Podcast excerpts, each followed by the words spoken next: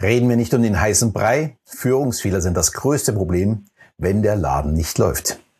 Ich zeige dir heute die zehn schlimmsten Führungsfehler, die du unbedingt vermeiden solltest. Und ich gebe dir auch die Lösung, wie du es besser machen könntest. Erstens, fehlende Problemlösungskompetenz. Herausforderungen und auch ernsthafte Probleme gibt es immer. Und ja, wie man damit umgeht, ist der Unterschied zwischen einer guten und einer schlechten Führungskraft. Sehe ich die Probleme frühzeitig, dann kann ich sie lösen, bevor sie überhaupt zum Problem werden. Erkenne ich die Probleme zu spät, habe ich noch eine zweite Chance, sie zu bewältigen. Falls nicht, habe ich definitiv verloren. Zweitens, schlechter Umgang mit Fehlern. Fehler werden gemacht von jedem Menschen. Aber wie bei der Problemlösungskompetenz ist der Umgang damit wichtig. Wenn ich keine Fehler zulasse und meine Mitarbeiter Angst haben, Fehler zu machen, dann arbeiten sie nur noch in ihrer persönlichen Sicherheitszone. Das Ergebnis ist höchstens noch durchschnittliche Arbeitsleistung.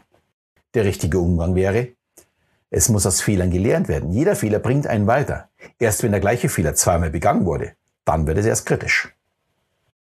Dann drittens, Schlaumeier sein. Eine Führungskraft, die sich über die Mitarbeiter stellt und glaubt, immer das Schlaueste zu sein, halten ihre Mitarbeiter klein und die können nicht ihr volles Potenzial entwickeln, was letztendlich eine schlechtere Arbeitsleistung nach sich zieht. Besser wäre, dem Team den entsprechenden Raum zu geben und auch Ideen aus dem Team zu nutzen. Davon profitieren dann auch die Führungskräfte, also, wenn Sie schlau sind. Keine Selbstkritik. Für mich einer der größten Hindernisse im Wachstum einer Führungskraft. Nur wenn man bereit ist, in den Spiegel zu schauen, sich selbst zu hinterfragen, wird am Ende auch irgendwo ein Wachstum stehen. Wenn ich immer wieder alles so mache wie bisher, weil ich eben so super bin, dann werde ich einfach nicht wachsen. Hier kann ich auch nur empfehlen, auch mit Eindrücken von außen weiter wachsen. Dann fallen einem die, ja, die eigenen Defizite vielleicht schneller auf. Wer Lust hat, kann sich ja meinen Kurs zu den äh, Geheimnissen eines Mentalisten mal anschauen. Da spreche ich über meinen Weg und wie ich andere Menschen lese und daran wachse. Den Link stelle ich unten rein. Dann nicht präsent sein. Und damit meine ich nicht immer unbedingt vor Ort, sondern auch virtuell. Viele Mitarbeiter benötigen auch den Austausch mit ihren Chefs, um eigene Sicherheit zu gewinnen. Ich würde empfehlen, ganz klar, ja, irgendwo Zeiten zu vereinbaren, wann die Mitarbeiter auf einen zukommen können. Gerne auch mal nur zum Kaffee. Der Austausch ist unheimlich wichtig für die Mitarbeiter. Dann äh, sechstens, was macht eigentlich der Chef? Wenn du wissen möchtest, was deine Mitarbeiter machen, dann wollen vielleicht auch deine Mitarbeiter wissen, was du machst. Man kann nicht davon sprechen, man wäre ein Team, wenn eine Person ausstellt und nicht zeigt, was sie für den gesamten äh, oder für den gemeinsamen Erfolg tut. Eine Lösung wäre offene Kommunikation oder den Terminkalender einfach freigeben.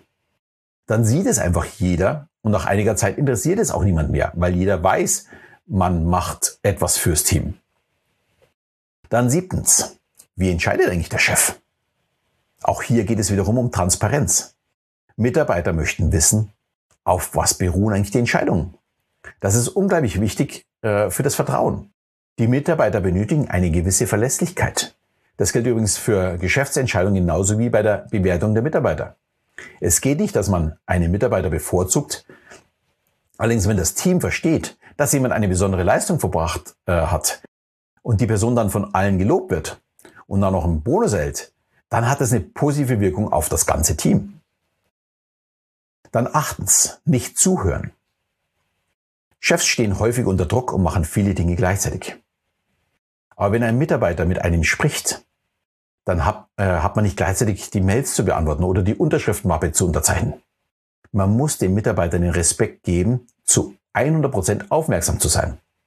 Leicht in den Griff bekommt man das beim ja, Ortswechsel, raus aus dem Büro, zum Café oder spazieren gehen. Wirklich zuhören. Dann neuntens, den leichten Weg gehen. Ja, Opportunisten, die immer den leichten Weg gehen, alles hinnehmen und nicht ihr Team verteidigen, werden den Rückhalt vom Team niemals bekommen. Als Führungskraft benötige ich eine eigene Vision. Und die muss ich auch wirklich verteidigen, wenn es mal ein bisschen frostiger wird. Damit äh, haben alle die Sicherheit, du stehst zu ihnen. Wenn das dann im Unternehmen eine Kursänderung gibt, die nicht vermeidbar ist, dann wird das Team auch gemeinsam mitgehen. Dann zehntens, sei du selbst. Das ist wirklich unheimlich wichtig. Sich zu verstellen bringt langfristig überhaupt nichts. Daher sei du selbst. Natürlich immer in der stetigen Entwicklung. Du sollst nicht der sein, äh, der du schon vor drei Jahren warst. Aber auch nicht noch nicht der, der du in drei Jahren sein möchtest, sondern sei der, der sich auf dem richtigen Weg befindet und nimm dein Team mit auf diesem Weg. Ja, und sorry, dass ich das jetzt nur aus der männlichen Sicht gesprochen habe. Aber die kurzen Botschaften verlängern sich durch Gendern einfach unangenehm und werden dadurch einfach auch verwässert. Natürlich spreche ich bei Führungskräften auch immer von Frauen und bin auch der festen Überzeugung, dass Frauen es mindestens genauso gut machen wie Männer. Es kommt nicht aufs Geschlecht an, sondern auf die persönlichen Stärken. Und an denen kann man immer weiterarbeiten. Und wer Lust dazu hat, mit mir mal weiterzuarbeiten, der darf sich gerne bei mir zu einem Zoom-Call anmelden.